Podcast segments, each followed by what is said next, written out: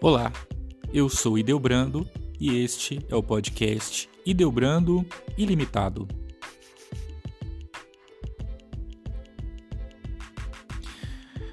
Democracia. A democracia é uma organização social em que o controle político, pelo menos teoricamente, é exercido pelo povo. É um sistema de governo que resulta da livre escolha de governantes, a qual é expressa pela união e a vontade da maioria dos governados, confirmada geralmente por meio de votos. Um sistema de governo democrático abrange todos os elementos da organização política de um país. Nesse sentido, a democracia não é apenas uma forma de Estado ou de Constituição, mas a ordem constitucional, eleitoral e administrativa, o equilíbrio dos poderes e órgãos do Estado, a prioridade política do parlamento, o sistema alternativo de grupos governamentais e de oposição. A democracia é uma forma de governo que tem como fundamentos uma conjugação de princípios de organização política dentro de um sistema social. E, nesse sistema, prevalece a liberdade do indivíduo diante de todos os representantes do poder político, especialmente face ao Estado. A liberdade de opinião e de expressão da vontade política. E a igualdade dos direitos políticos e oportunidades favoráveis para que o povo e os partidos se pronunciem sobre todas as decisões de interesse geral. Muito bem, a democracia se origina, o seu conceito, na Grécia Antiga, no ano de 510 a.C., quando Clístenes, um aristocrata progressista, liderou uma rebelião contra o último tirano, derrubando-o e iniciando reformas que implantaram a democracia lá em Atenas. Atenas foi dividida em dez unidades, denominadas demos, que era o elemento principal dessa reforma. Por isso, o novo regime passou a se chamar democratia, que é formada do radical grego demo, que significa povo, e de kratia, que significa poder. As concepções sobre a extensão atribuída às garantias de liberdade oscilam entre dois polos: o da democracia liberal e o da democracia social. Também é o que acontece com a participação dos cidadãos dos grupos sociais e do conjunto do povo na formação das vontades políticas. A democracia liberal é aquela em que o desenvolvimento das organizações econômicas e financeiras não está sujeito a restrições. Nela, os indivíduos desfrutam de completa liberdade de contrato entre si. Essa democracia liberal se caracteriza pela não interferência do Estado nos assuntos econômicos e financeiros dos cidadãos.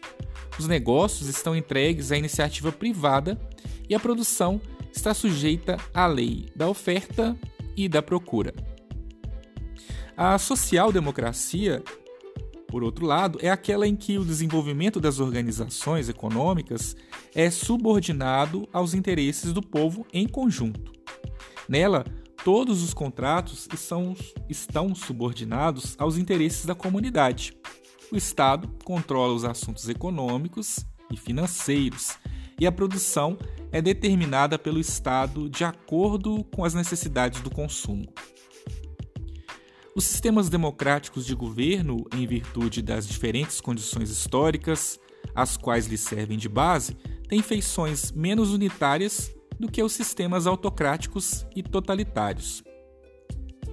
A democracia direta, por exemplo, é caracterizada pelo voto direto, onde as decisões políticas são tomadas diretamente pelo cidadão que expressa sua opinião sem intermediários.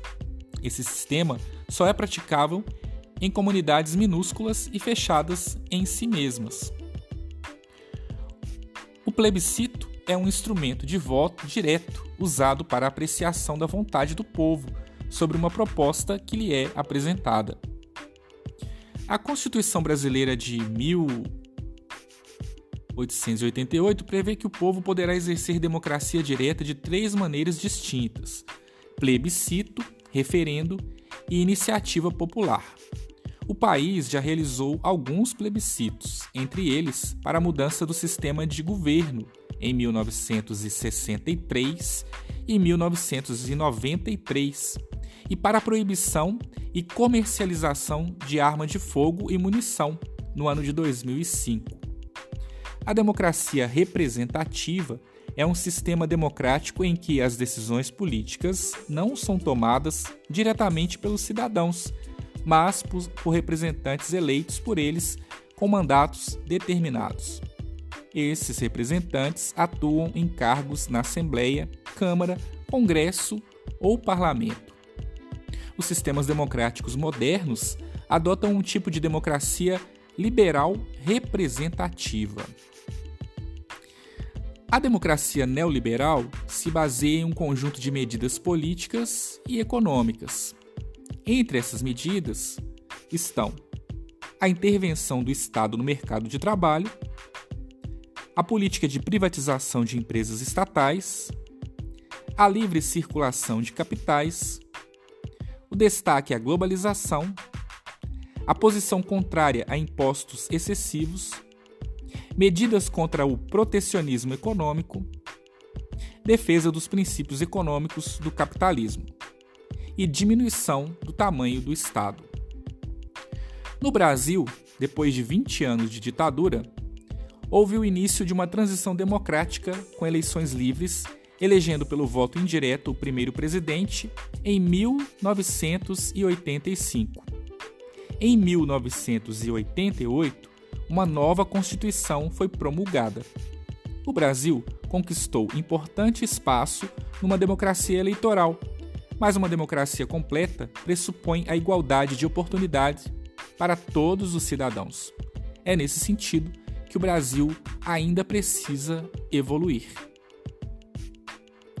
É muito importante lembrar que houve sim no país uma ditadura militar.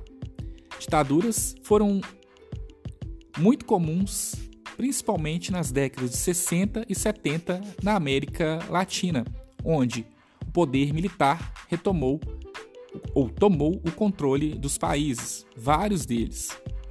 As ditaduras foram cruéis com seus povos, trazendo muita morte, muita dor. Também nesse tempo, muito daquilo que hoje é considerado como é, fator negativo dentro da democracia em que nós vivemos, ou da suposta democracia em que nós vivemos, como por exemplo a corrupção, já acontecia, existia, porém, com as limitações que o regime militar impunha, não era possível descobrir nem saber exatamente o que estava acontecendo. Se você gostou desse podcast, compartilhe com seus amigos. Agradeço a sua atenção. Muito obrigado e até o próximo episódio.